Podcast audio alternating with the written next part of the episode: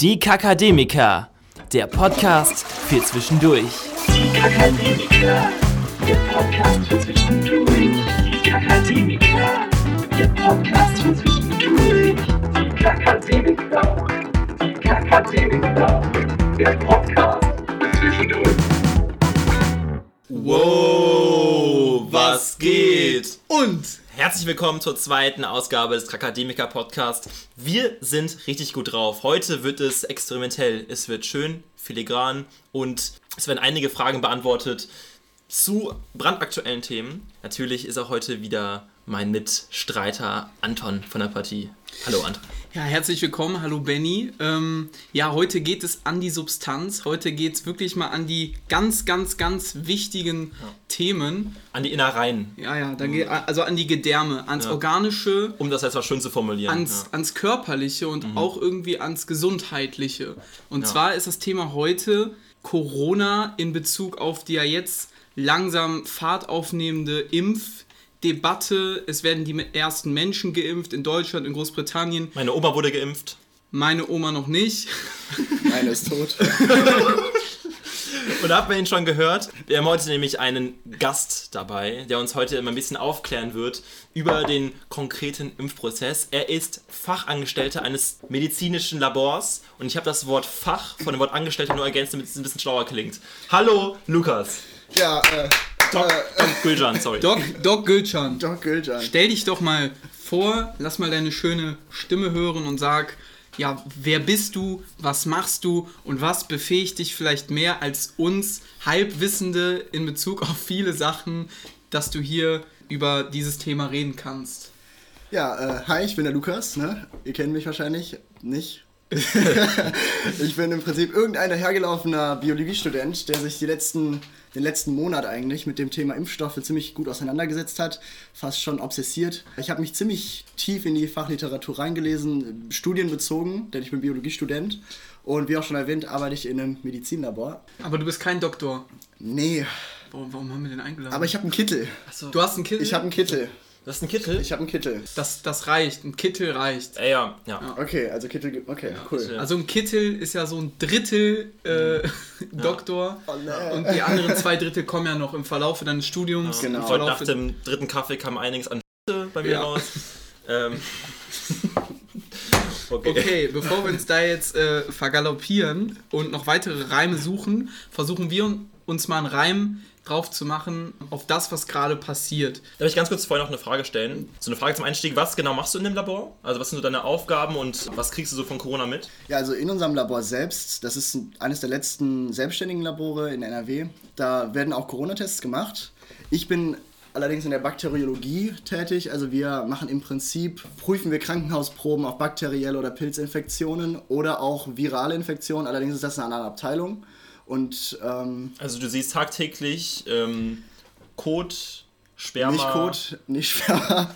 Achso. Aber Blut. Ich sehe Blut, äh, Gewebe, Urin, Speichel. Ja, wie wir eigentlich, ne? Genau, also. Der Kakademiker. Genau. Aber halt den richtig kranken Scheiß. Also wirklich das kranke Zeug, wirklich. Ja. Und Okay, das- und das, das ist so wichtig, weil man in diesen Proben bestimmte Dinge ableiten kann, die man sonst Genau, das wird mikroskopiert und auf Agarplatten isoliert, sodass man gucken kann, was da drauf wächst und kann halt auch Okay. mit, ja, wir haben bestimmte, bestimmte ähm, Gerätschaften, mit denen wir dann auch identifizieren können, was, sich das, was das für ein Bakterium oder ein Pilz ist, weil Okay. nicht jedes Antibiotika wirkt für jedes Bakterium und damit ihr euch nicht die Flora zerstört, müsst man dann einmal gu kurz gucken, was genau kriege ich jetzt für ein Antibiotika, damit es auch wirkt. Ja, ist ja auch ein Ding mit dem Klimawandel, ne? dass die Flora nicht zerstört wird. Genau, richtig wichtig.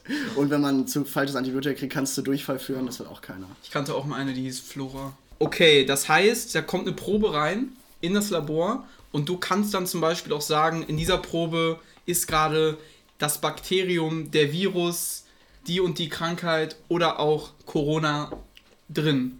Genau, Corona-Tests machen wir mit einer PCR. Das heißt, wir kriegen äh, meistens Rachenabstriche und die werden dann nochmal, ähm, die werden halt mit einer PCR vervielfältigt und dann wird in dem DNA-Abschnitt geguckt, ob die virale DNA drin ist. Das heißt, wenn ich jetzt ins Impfzentrum gehe und da sage, ich mache einen Test, ich zahle da meine 60 Euro für Ja. oder ich zahle da gar nichts für, dann landet das am Ende bei dir und du guckst, habe ich Corona oder nicht. Ja, Okay, weil das Ding ist, es sind natürlich jetzt auch Fragen, die wir vielleicht schon beantwortet haben durch Gespräche mit Lukas oder die wir uns auch einfach selber schon, wo wir uns informiert haben, aber wir wollen ein bisschen repräsentativ auch für einen großen Teil der Bevölkerung Fragen stellen, der vielleicht das Ganze noch gar nicht verstanden hat, der es nicht verstehen will oder der genauso wie wir einfach in der bürgerlichen Mitte, sag ich jetzt mal, steht und irgendwie generelle Fragen hat, zu denen wir gleich auch noch kommen, weil das ja schon irgendwie was Besonderes ist, dass man irgendwie nach acht Monaten ähm, Suche nach einem Impfstoff jetzt schon großflächig wirklich Menschen impft. Exakt, wo wir gerade beim Thema Impfstoff sind, ähm, wollte ich dich einfach mal fragen, was passiert konkret in der Zelle, im Körper,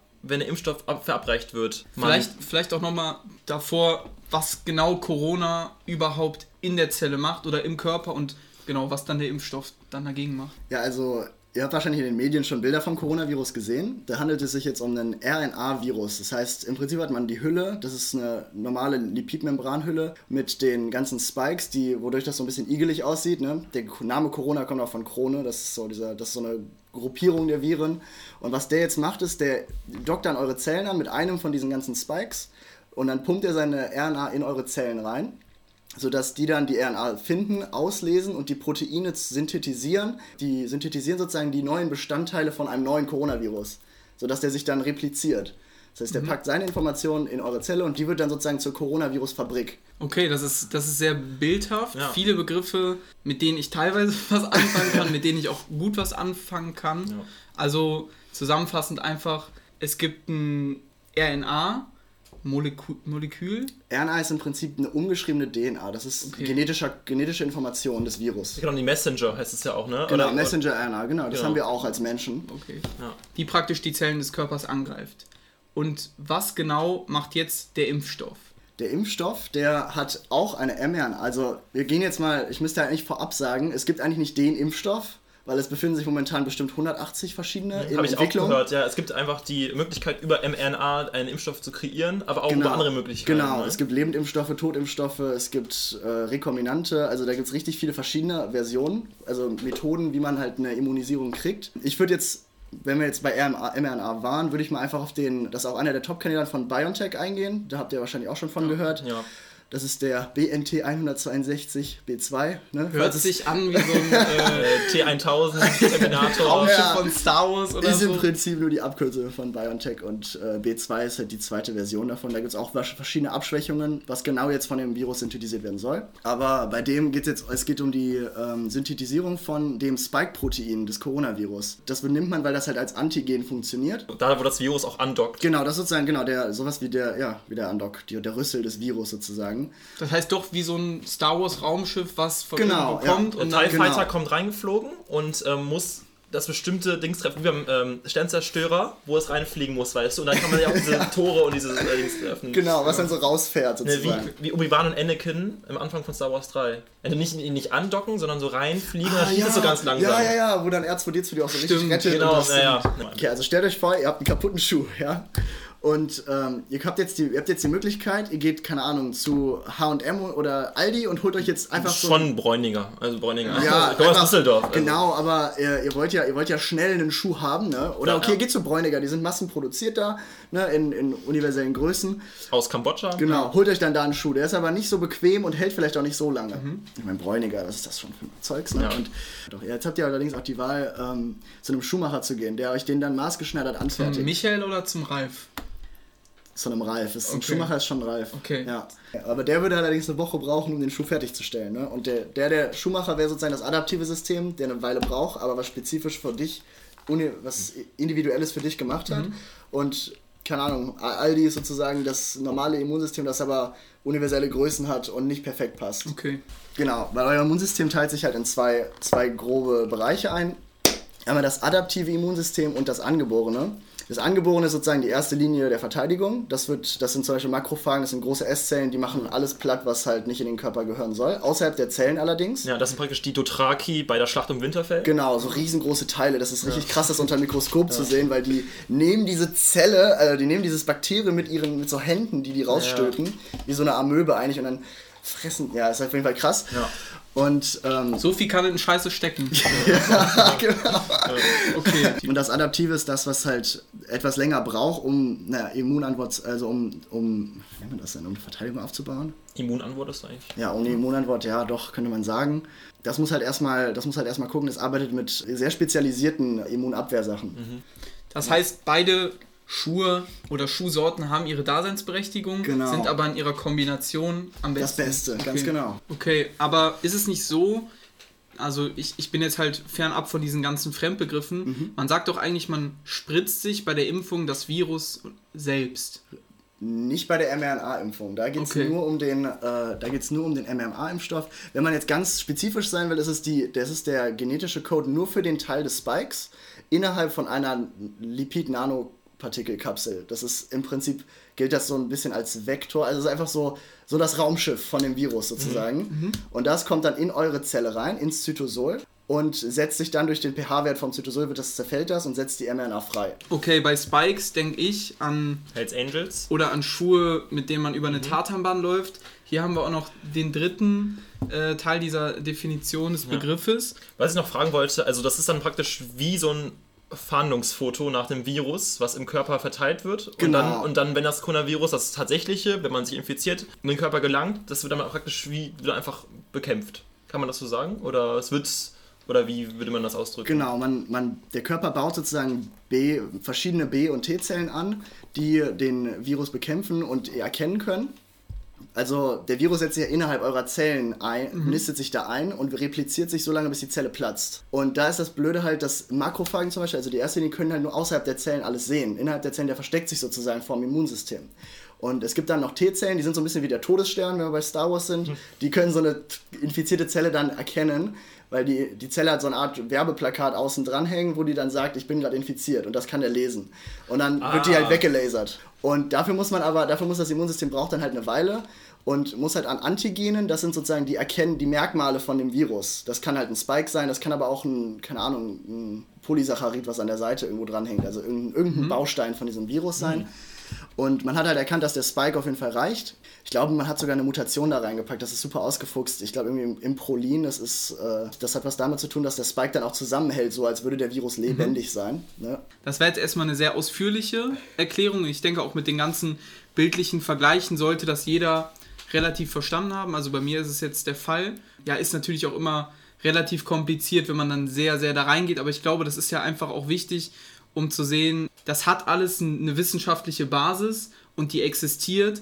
Aber ich glaube, da kommen wir später nochmal drauf zu sprechen, Skepsis und so, es ist einfach sehr schwierig zu verstehen und man muss da wirklich ins Detail gehen und deswegen ist es halt nicht so allgemein ähm, rezipiert, dass man jetzt denkt, okay, ja easy, das verstehe ich, weil viele Menschen denken ja, oder es ist ja auch normal, dass man eher nur das denkt, was man ja mit dem Auge sieht. Und sobald es halt wirklich in, in den Mikrokosmos des Körpers reingeht, ist das ja voll schwierig für einen Laien, das so ersichtlich zu ähm, erkennen. Ja. Genau, deswegen muss man vorher zunächst, um das zu wissen, sich Star Wars und Game of Thrones angucken, um die bildlichen äh, Merkmale verstehen zu und können. Fahndungsfoto. Alles Star Wars Müssen wir uns auch merken. Und, Fahndungsfoto. also merkt euch Fahndungsfoto, Spikes, Todesstern. Todesstern. So, dann habt ihr es. ja, so. Ja, die nächste Frage wäre dann jetzt, ähm, wenn ich mich jetzt äh, erfolgreich impfen lassen habe, bin ich dann für den Rest der Bevölkerung nicht mehr ansteckend?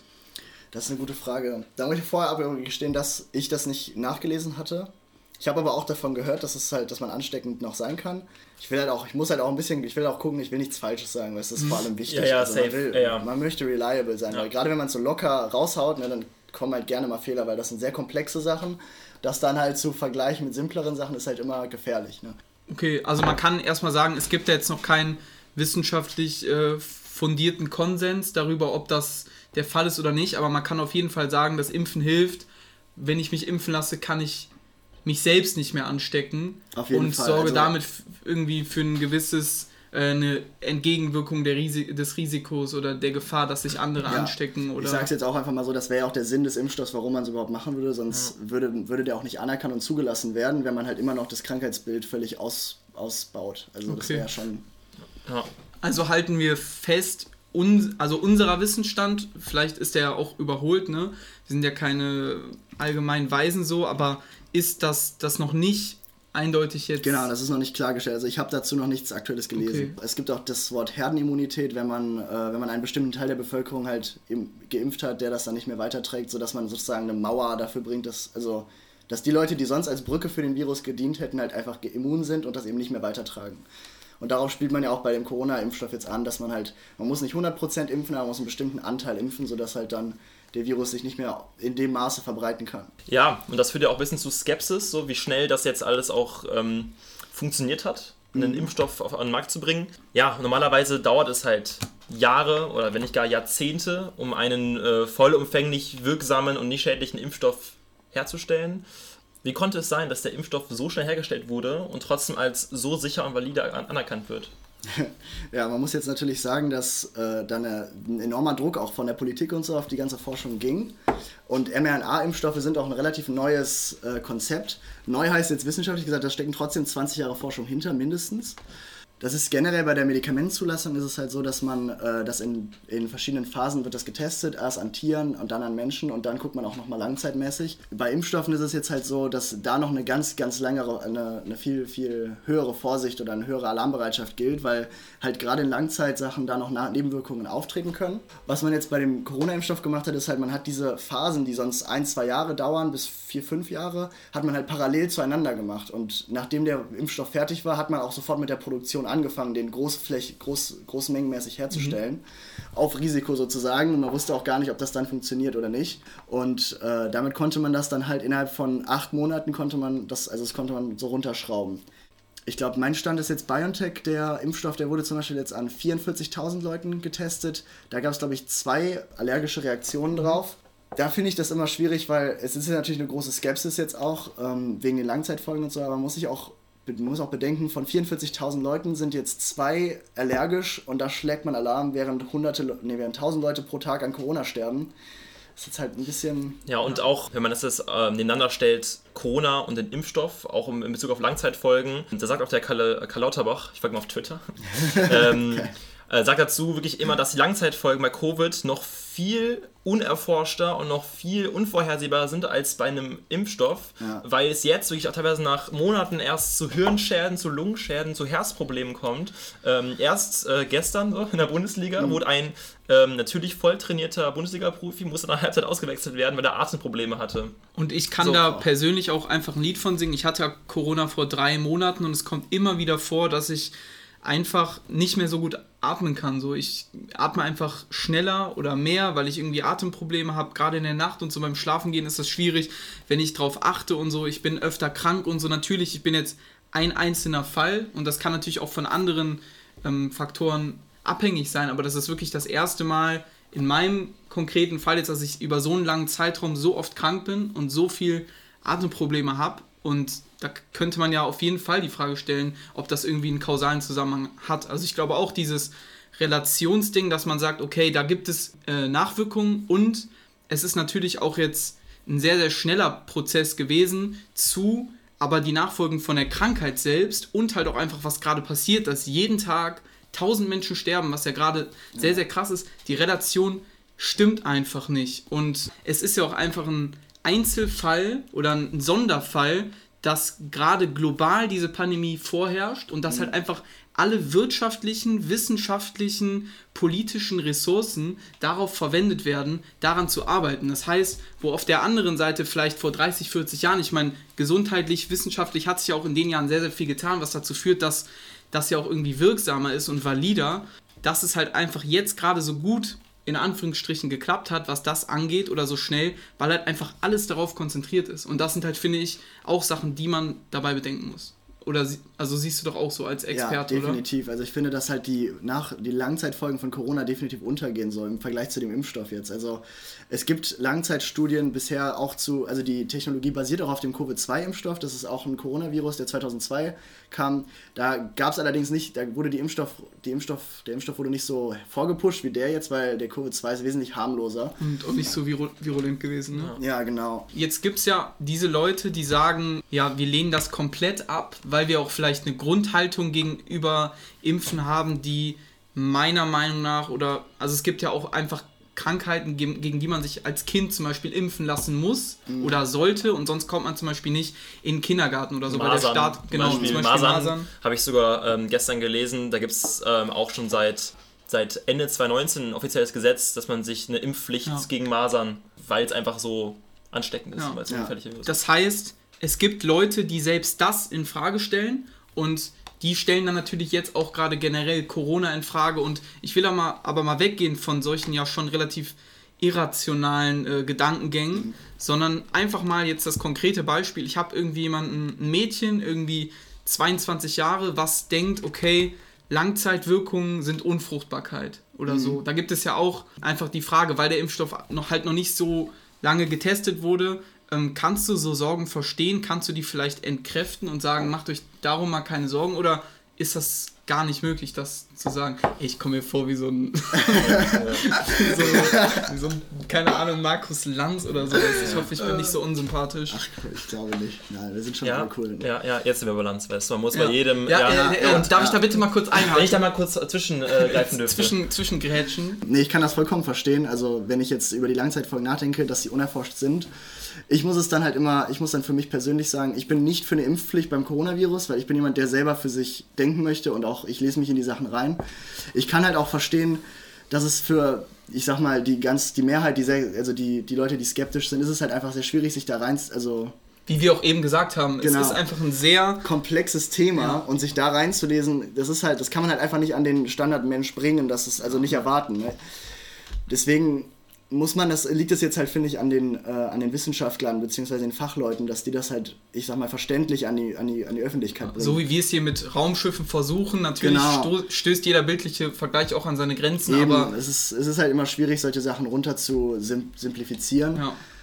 Aber man muss halt, ich, man muss es halt, wenn man es vom Prinzip her verstanden hat und sich den, den, die Risiken abwirkt, jetzt sage ich jetzt mal, einer von einer Million Leute wird unfruchtbar und man, meine Mutter ist jetzt zum Beispiel auch an Corona erkrankt und muss jetzt Asthma-Spray nehmen, man weiß nicht wie lange, dann muss man sich immer entscheiden, wenn jetzt bei dem einen auch noch die Mehrheit davon profitieren kann. Auch wenn ich jetzt der eine in eine Million wäre, weiß ich nicht, wie viele Leute ich jetzt gefährde, wenn ich nicht geimpft bin. Und dann würde ich halt daran selber abwägen, ob ich mich impfe oder nicht. Und die Entscheidung würde ich dann auch jedem Einzelnen überlassen. Und ich würde auch niemals sagen, wenn jemand etwas nicht kennt und da auch emotional gegen ist, würde ich ihn nicht zwingen, sich selber zu impfen. Es gibt ja auch ähm, ja, Stimmen, die sagen, dass diese, dass diese Impfung auch etwas mit der DNA macht. Ah, Was, was sind so deine Meinungen dazu? Also, dass, dass, dass durch die Impfung die DNA, die man hat, verändert Mhm. wird. Stimmt das? da kann ich auf jeden Fall Entwarnung geben, denn das ist ein mRNA-Impfstoff und unser genetischer Code liegt in, R- in DNA vor. Ihr müsst euch vorstellen, die DNA ist im Zellkern und die mRNA ist außerhalb des Zellkerns. Das heißt, äh, die mRNA, sorry, die mRNA, ne? Die ist außerhalb des Zellkerns, da kommt, da kommt der Impfstoff gar nicht rein. Also die, das ist so VIP-mäßig. Und wenn jetzt ein Protein synthetisiert wird, dann wird erstmal die DNA in, M in mRNA umgeschrieben, sodass ein Ribosom das lesen kann. Ribosome sind sowas wie Ausleser, die dann gucken, okay, was brauche ich jetzt? Das, die lesen den Bauplan und gucken dann, was für Steine, so die Lego-Set-Bauer sozusagen. Und die Anleitung ist jetzt in DNA geschrieben, sagen wir, das ist Spanisch, aber die können nur Deutsch. Und deswegen muss es erst in RNA umgeschrieben werden, damit die das verstehen und aufbauen können sozusagen. Und wenn man so einen Impfstoff bekommt, dann wird, der, wird das direkt in mRNA, es kommt gar nicht erst in den Zellkern und hat überhaupt keine, es gibt überhaupt keine Möglichkeit da, dass es irgendwie mit der DNA ähm, in Kontakt kommt. Selbst wenn es in Kontakt kommen würde, ist die Struktur anders. Also es ist strukturell anders aufgebaut. Es sind andere Basen und da gibt es kein Risiko. Also jetzt zum Beispiel in meiner Familie so trägt jeder eine Brille. Ich kann mich jetzt nicht gegen Sehschwächen impfen lassen. Es gibt DNA-Impfstoffe tatsächlich, die sind in der Forschung, aber da gibt es eine Risik, da gibt es eben dieses Das- Risiko. Ja, da äh, gibt es auch so ein ein riesiges äh, Debattenkarussell über, äh, wie man jetzt die DNA manipuliert von Menschen generell. ja, das, das ist dann ist immer das echt- ist noch ein ganz anderes Fass wahrscheinlich. Ja, da, ah, da arbeiten, da sind wir auch gerade im Überlegen, weil wir machen jetzt auch ein Forschungsprojekt für synthetische Biologie und wir wollen auch mit E. coli wahrscheinlich dann mit der DNA eventuell was machen. Da muss man dann auch immer aufpassen, weil man darf in Deutschland, Bakterien gelten dann, sind dann nochmal Ausnahme geregelt, wir dürfen die genetisch verändern, wir dürfen die aber nicht in die Umwelt lassen zum Beispiel. Das heißt, du machst jetzt ein Produkt mit was genetisch verändert und kannst es aber nicht verkaufen, also nicht in Deutschland. Ja, damit kannst du eigentlich auch so die nächste Superkrankheit erschaffen, wenn du einfach so ein Bakterium rumhantierst Ja. und das irgendwo freilässt. Ja, ne? das ist ja auch mit der Malaria-Debatte, weil es gibt, glaube ich, nur eine spezielle Mückenart, die das so super stark ver verspreadet und man kann der irgendwie so ein Gen einsetzen, dass die den Malaria-Virus bzw. Parasiten direkt rausschießt, sodass der sie nicht mehr verbreiten kann. Aber dann müsste man diese Mücke halt in riesen Mengen auf die Welt loslassen und man wüsste halt nicht, was die Langzeitfolgen davon wären. Holy shit, das klingt alles Das ist halt so. ein Riesenprojekt, äh, so eine Riesendebatte auch darum. Ne? Ja, also Aber Malaria tötet halt auch jeden Tag, weiß ich nicht wie viele. Das ist, glaube ich, eine der tödlichsten Krankheiten auf der Erde. Ne? Und die auszurotten. Ja, wogegen man sich auch impfen lassen kann. Ja. Ja. So, und jetzt sind wir an einem Punkt, ne, jetzt werden die Impfungen ja auch tatsächlich realisiert. Endlich. Ne? Es sind ja eigentlich zwei Impfungen nötig, in Zeitabständen von, ähm, also zwei Impfungen generell, zwei Nadelstiche, die in einem Zeitpunkt von ähm, 21 bis 28 Tagen in der Regel verabreicht werden müssen. Jetzt aber, um halt die Impfung voranzutreiben, ich weiß es nicht, wie sehr du in dem Thema auch drin bist, aber in Großbritannien äh, wollen die jetzt die Impfung ganz schnell verabreichen, erst nach mehr, mehreren Monaten, so nach etwa drei Monaten, um mehr Leute direkt am Anfang mit der ersten Spritze zu impfen. weil gerade in Großbritannien einfach das Der Chaos Katastrophenfall. komplett Ja. los ist, weil es ja diese ähm, Virusmutation, genau, ja, genau. und da halt einfach gerade jeder 40. in London äh, Corona infiziert ist und man halt einfach Angst vor sinnflutartigen Mhm. äh, Szenarien hat, wo halt wirklich jeder ähm, das hat und man dann halt nicht mehr hinterherkommt. Was sagst du dazu, dass, also macht das überhaupt Sinn, es auf eins zu reduzieren, um damit schneller die gesamte Breite der Bevölkerung äh, zu erreichen oder ist das wissenschaftlich Ja, also meines Wissens nach ist es halt ein bisschen gefährlich, weil ein mRNA-Impfstoff ist nicht replikationsfähig. Das heißt, du hast ja keine Basis-DNA, die du dann umschreiben kannst. Das heißt, die Ribosome lesen das so lange aus, bis die mRNA aufgebraucht ist und dann ist vorbei. Das heißt, es bleibt ja nicht in deiner DNA, also es bleibt ja nicht da drinne. Und wenn man jetzt dann die zwei Dosen bekommt, man wahrscheinlich dann dafür, um sicherzustellen, dass genug Antigene da sind, um eine Immunantwort auszulösen. Und wenn man jetzt da halt dann die Menge runterschraubt, ist es dann wiederum ist es dann wieder, könnte ich mir vorstellen, dass es ein Risiko gibt, dass man eben nicht die volle Immunität bekommt oder die Langzeitimmunität, die man sich dann erhofft. Ne? Ich kann mir aber auch vorstellen, ich hatte das von BioNTech in einem, in einem Artikel gelesen, dass da, die hatten nämlich auch BNT 162b1, ne? das war noch ein anderer, da ging es nur um einen Teil des Proteinspikes und der hatte eine höhere Dosis auch, aber hatte eine geringere Immunität. Also ich glaube, da spielen viele Faktoren mit ein. Deswegen würde ich da jetzt vorsichtig sein, dass ich da jetzt sage, das würde, das wäre total doof oder ist vielleicht super schlau. Da muss man dann, glaube ich, experimentier, experimentell nachprüfen. Allerdings hat BioNTech das ja auch schon, ich sag mal, optimiert. Also ich denke mal, die haben sich was dabei gedacht, die so zu verabreichen in dem Zeitabstand, die Dosen. Weil wäre ja doof, du impfst dich und dann hast du die Nebenwirkungen vom Impfstoff und bist dann noch nicht mehr immun. Das ist ja schon Ja, das, also was ich jetzt auch so gehört habe, auch dass so Wissenschaftler ähm, aus Großbritannien auch fürchten, Mhm. dass halt dadurch eine neue Virusmutation entstehen kann. Ist das auch eine, wäre das eine Realität, die auf uns zukommen könnte? Eigentlich wüsste ich jetzt nicht genau warum, weil der, das, was synthetisiert wird, ist ja im Prinzip tot. Es ist nicht funktionell. Also es hängt nur durch eine Mutation davon, hängt es überhaupt zusammen. Das ist sozusagen, als würde ich deinen Arm synthetisieren. Der würde jetzt nicht Sex haben können und Kinder kriegen. Also so nach dem Motto. Ne? Und Sex haben ein Arm schon. schon. Scheiße. Äh, ja, aber es ist halt, also da würde ich mich dann fragen, genau wie das jetzt, also das ist bei Lebendimpfstoffen ist das ein Risiko. Wenn Okay. es jetzt sich um Lebendimpfstoff handeln würde, da gibt es immer die, das Risiko, dass der Virus, weil er eben lebendig ist, sich wieder in die Ursprungsform zurückmutieren kann. Ne? Das muss man dann sagen. Aber bei dem mRNA-Impfstoff handelt es sich eigentlich nicht um was Lebendiges. Man kann ja auch festhalten, dass es halt einfach in so einer Ausnahmesituation manchmal auch einfach keine richtige oder eindeutig richtige Entscheidung gibt, Eben. weil man halt einfach gerade auch in der Politik denkt, ey, wir müssen jetzt so schnell wie möglich handeln und das ist ja gerade in Großbritannien der Ja. Fall. Das heißt, die sind im Zweifel jetzt nicht dumm oder haben irgendwas komplett nicht verstanden, sondern Ja. sind auch einfach relativ verzweifelt. Ja, man muss echt einfach abwägen, schnell zu handeln, aber auch, in, aber auch ich sag mal, Rational genau, so, rational zu werden und inform sich selber vorher zu informieren Ja. und sich da was dabei zu denken. Es gibt ja die äh, neuartige Virusmutation B117 und äh, die ist ja nochmal ansteckender als das normale Coronavirus. Das ist jetzt die in Großbritannien, ne? Genau, die jetzt da Okay. vor allem jetzt nochmal zu einer höheren Ansteckungsrate führt. Ähm, kann man sich auch gegen diese Virusmutation impfen lassen? Ist die damit schon mit einkalkuliert in einem BioNTech-Impfstoff zum Beispiel jetzt? Das ist das Praktische an einem mRNA-Impfstoff halt eben, weil du kannst sozusagen den, den Code, der umgeschrieben werden soll, den kann man halt ändern. Das ist so ein bisschen, du kannst dem, du kannst dem so einen Computerbefehl dann sozusagen geben, was er jetzt genau machen soll. Und es war jetzt ja bei dem normalen Coronavirus so, ich glaube, ich war, das war glaube ich schon März 2020 wurde das Genom veröffentlicht von dem Virus. Und ich denke mal, dass das Virus, äh, dass der, die Mutation, wenn sie nicht sogar schon entschlüsselt wurde, weil das werden ja wahrscheinlich nicht Riesenunterschiede sein, ähm, dass das halt auch eben entschlüsselt wird. Ich weiß nicht, ob es dann einen separaten Impfstoff geben muss, je nachdem, wenn halt der mutierte Impfstoff immer noch dasselbe Antigen hat, dann würde der Impfstoff genauso wirken. Mhm. Also das ist halt die.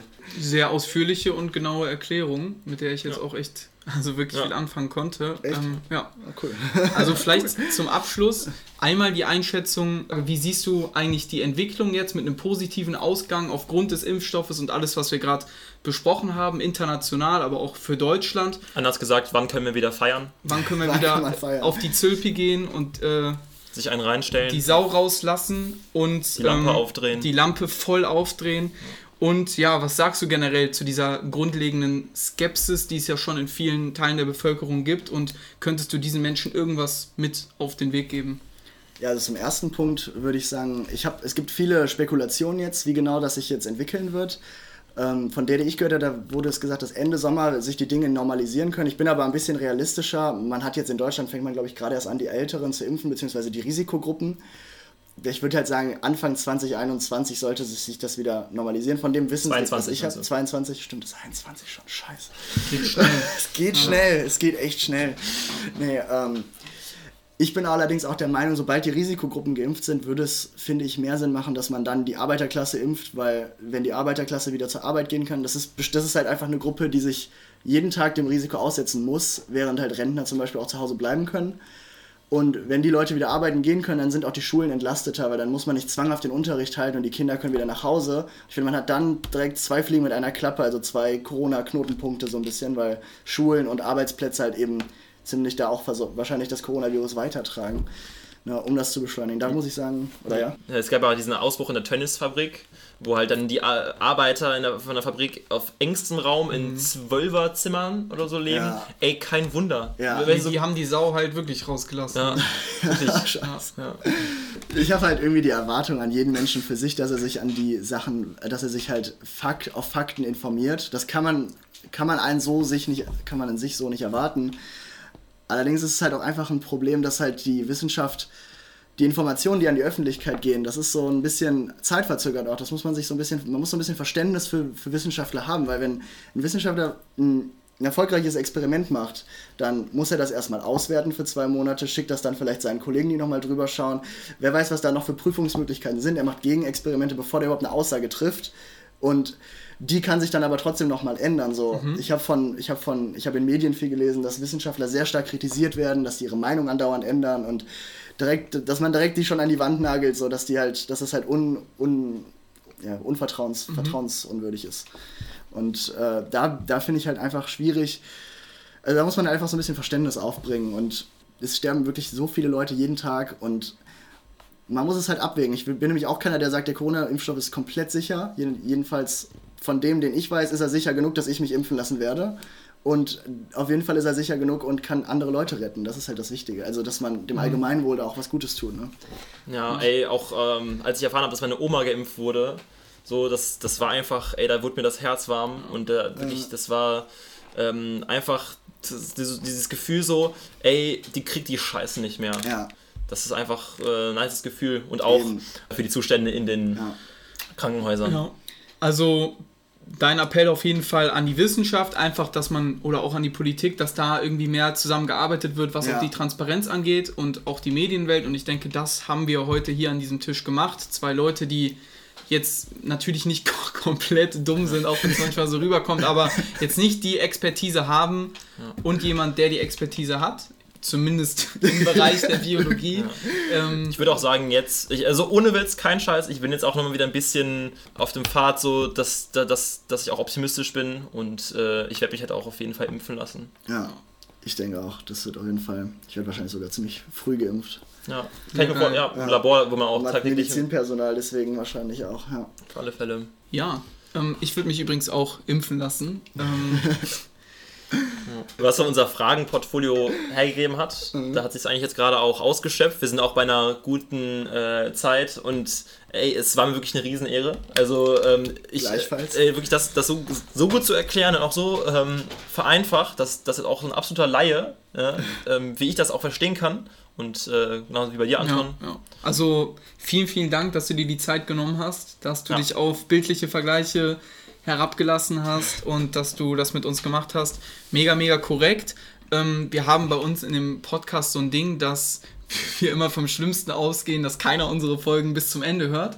Und deshalb bauen wir so ein bisschen ein, dass wer jetzt bis hier gehört hat, sagen wir praktisch ein Codewort, das dann praktisch als Kommentar auf unserem Instagram-Account Kakademiker. Kakademiker drunter geschrieben wird. Hast Mhm. du vielleicht eine Idee, was dieses Codewort sein könnte? Vielleicht was anderes als Impfstoff?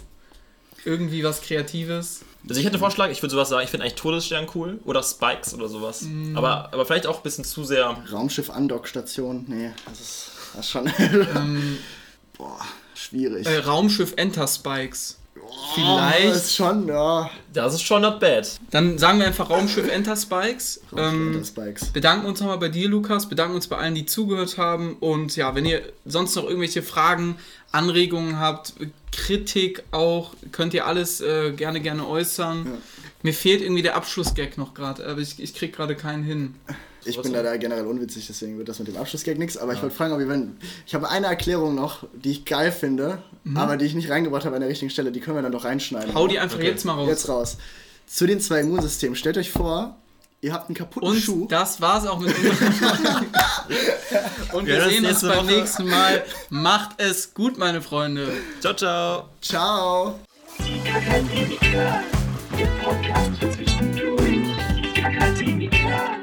Der Podcast für zwischendurch. Die Kakademiker, die Kakademiker, der Podcast für zwischendurch. Die Akademiker. Siri. Easy ist gleich Siri. Ja. nee, ich will nichts sagen. Guten Tag, wie kann ich helfen? Scheiße!